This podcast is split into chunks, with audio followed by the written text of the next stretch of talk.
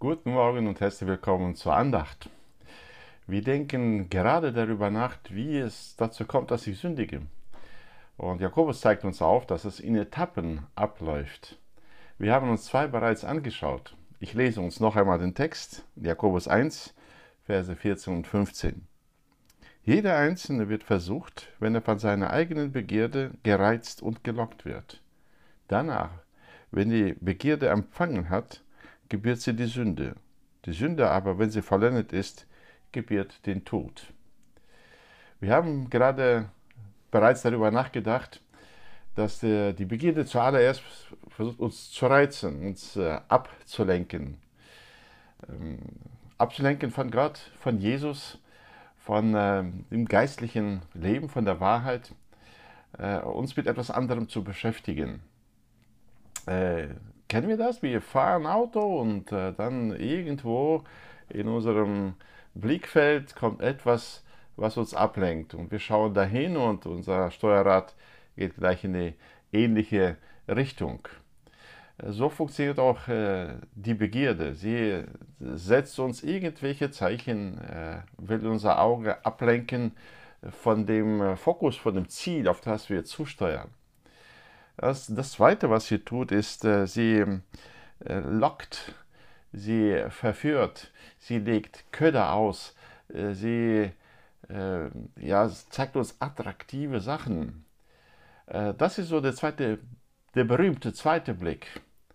Etwas Reizendes kommt in unser Blickfeld und wir merken das und unsere, die Begierde aktiviert unsere Fähigkeit, uns für etwas zu begeistern, unsere leidenschaftlichen Bestrebungen.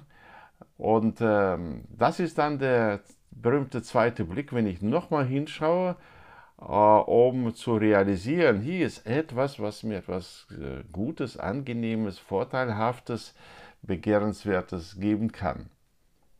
Nun, äh, äh heute wollen wir über die dritte Etappe nachdenken, wenn die Begierde empfängt.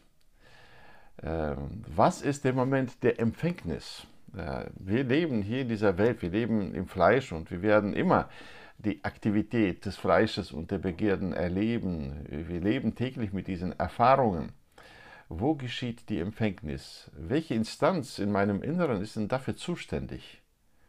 Also wenn die Begierde zuerst versucht, den Verstand äh, abzulenken von der Beschäftigung mit dem Wesentlichen, wenn sie versucht, unsere leidenschaftlichen Bestrebungen äh, zu aktivieren und äh, zu, zu locken, äh, zu verführen, äh, dann will sie als nächstes den Verstand instrumentalisieren. Der Wille, äh, das ist die Funktion des Verstandes. Ja, die Empfängnis der Sünde, von der Jakobus hier redet, in diesem Bild der, von Empfängnis, Schwangerschaft und äh, Geburt, sie besteht im Einverständnis unseres Willens. Und die Zustimmung des Willens ist unbedingt notwendig. Ohne die Zustimmung des Willens ist die Sünde nicht möglich. Sobald der Wille, der Wille jedoch sein Okay gegeben hat, gibt es nichts mehr in der Seele des Menschen, was die Verwirklichung der Sünde aufhalten kann. Der Wille ist das Zentrum, der Sitz und die Quelle für Gehorsam und Ungehorsam. Vor Gott sind unsere Handlungen nur insofern gut oder sündig, wie sie das Einverständnis seines Willens haben. Unser Wille ist in jeder unserer Handlung der beste und der schlimmste Faktor. Der beste auf dem Weg der Gnade, wenn wir in der Gnade bleiben und Gott und seiner Gnade vertrauen und gehorsam sind und der Schlimmste auf dem Weg der Sünde. Je mehr er sich dem Einfluss der Sünde, der Verlockung der Sünde, der Begierde hingibt, desto eher ist er geneigt zur Sünde. Je ungehorsam der Wille Gott gegenüber ist, desto mehr kommt es zur Sünde, zur Verwirklichung der Sünde. Nun, die Zustimmung des Willens kann verschiedene Grade haben. Einmal kann es eine volle Zustimmung sein. Hier müssen wir sagen, dass nur ein ungläubiger Mensch sündigen kann mit dem vollen Einverständnis seines Willens. Voll und ganz. wie ein Schiff, das die Segel voller Wind aufnimmt und wie ein Pferd, das sich in die Schlacht stürzt, so stürzt sich ein Mensch, der ungläubig ist, der die Gnade nicht hat und nicht kennt, in die Sünde. Dann gibt es diese überwiegende Zustimmung, die nicht ohne Widerspruch geschieht. Bei gläubigen Menschen wird die Gnade dem Einverständnis des Willens zur Sünde widerstehen. Das lesen wir immer wieder. Paulus schreibt das in Römer 7, Vers 21. Ich finde also das Gesetz vor, wonach mir, der ich das Gute tun will, das Böse anhängt. Es ist der Widerstreit in uns oder im Galaterbrief in äh, Kapitel 5 spricht Apostel Paulus von diesem fortwährenden, dauernden Kampf, den wir in unserem Inneren erleben, den so jeder Gläubige kennt. Hier sagt er, denn das Fleisch gelüstet gegen den Geist und der Geist gegen das Fleisch. Und diese widerstreben einander so, dass ihr nicht das tut, was ihr wollt. Also die Zustimmung zur Sünde beim gläubigen Menschen ist in der Regel mit diesem inneren Widerstand der Gnade.